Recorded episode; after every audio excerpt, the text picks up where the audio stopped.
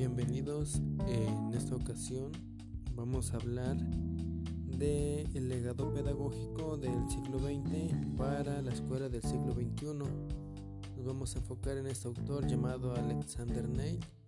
y las pedagogías antiautoritarias.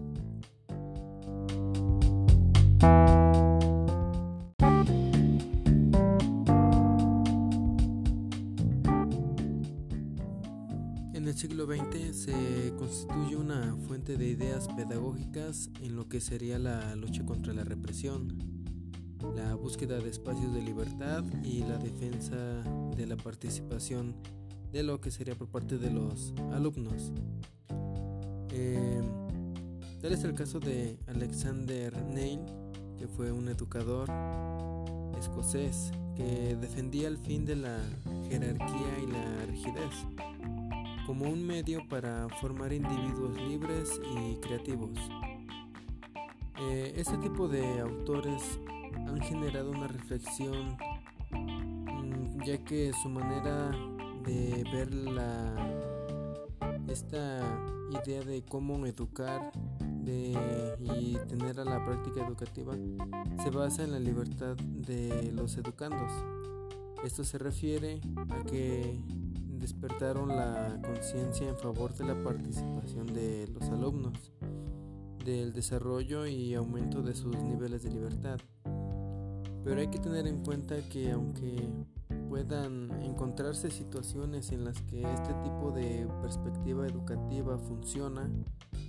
debemos tener en cuenta que un mínimo de realismo nos obliga a afirmar que estos logros son únicamente parciales esto puede eh, ser en primer lugar porque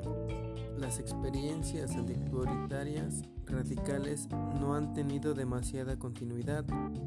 Y por otro lado los aspectos que hemos considerado como adquisiciones consolidadas mm, lo son solo a un nivel teórico pero ya a un nivel práctico se vuelve irregular entonces es importante recalcar la importancia del trabajo de Neil en cuanto también al desarrollo de lo que fue la escuela de Sommerheit, donde a pesar de no tener la aprobación por parte de las autoridades locales y los campesinos que habitaban en esa zona, ya que por la manera en que el ideal de la escuela, su manera de entender la educación, contrastaba con, los ideales de, esa comunidad, pero aún así logró tener un reconocimiento ya en un futuro después de haber eh, sido reubicada en diversas este, locaciones. Fue reconocido a, a nivel mundial esa, esa institución. Obviamente uno de los ideales de esta institución era que en el inicio coloca la firme convicción de que los seres humanos son buenos y durante todo el proceso y como logro final de la educación coloca lo que es la felicidad. Entonces, a, fin de cuentas, el, objetivo principal o el ideal de, de Ney era que la bondad y la felicidad son los dos pilares de, de lo que sería su antropología.